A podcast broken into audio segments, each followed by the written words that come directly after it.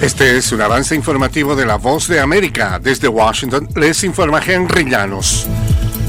El presidente Joe Biden anunció la imposición por parte de Estados Unidos de nuevas sanciones contra Rusia. Nos informa Paula Díaz. A dos años del inicio de la guerra en Ucrania y una semana de la muerte del líder opositor ruso Alexei Navalny, el presidente Joe Biden reiteró su apoyo a Ucrania en su lucha contra el ejército ruso con más de 500 sanciones contra Rusia, dirigidas a su complejo militar industrializado, a sus ingresos energéticos y a terceros que ayudan a Moscú a acceder a los bienes necesarios para sus esfuerzos bélicos. Anunció más de 500 nuevas sanciones en respuesta a la brutal guerra de conquista de Putin y a la muerte de Alexei Navalny. Paula Díaz, Voz de América, Washington. El presidente Joe Biden dijo a gobernadores del país que está analizando cuáles son los decretos que puede utilizar para cortar la migración a través de la frontera sur después de que un acuerdo bipartidista fracasó en el Congreso. Pareció expresar frustración ante los límites legales de su autoridad para actuar unilateralmente. Biden recibió a los miembros de la Asociación Nacional de Gobernadores en la sala este de la Casa Blanca, donde les pidió instar a sus representantes en el Congreso a que revivan la propuesta bipartidista que colapsó en apenas 48 horas. De costa a costa. Toda mi familia está en... De frontera a frontera.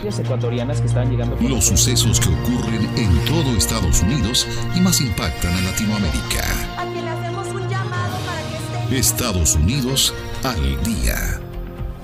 De lunes a viernes, la información con Tony Cano desde la voz de América en Washington por su emisora local favorita en América Latina.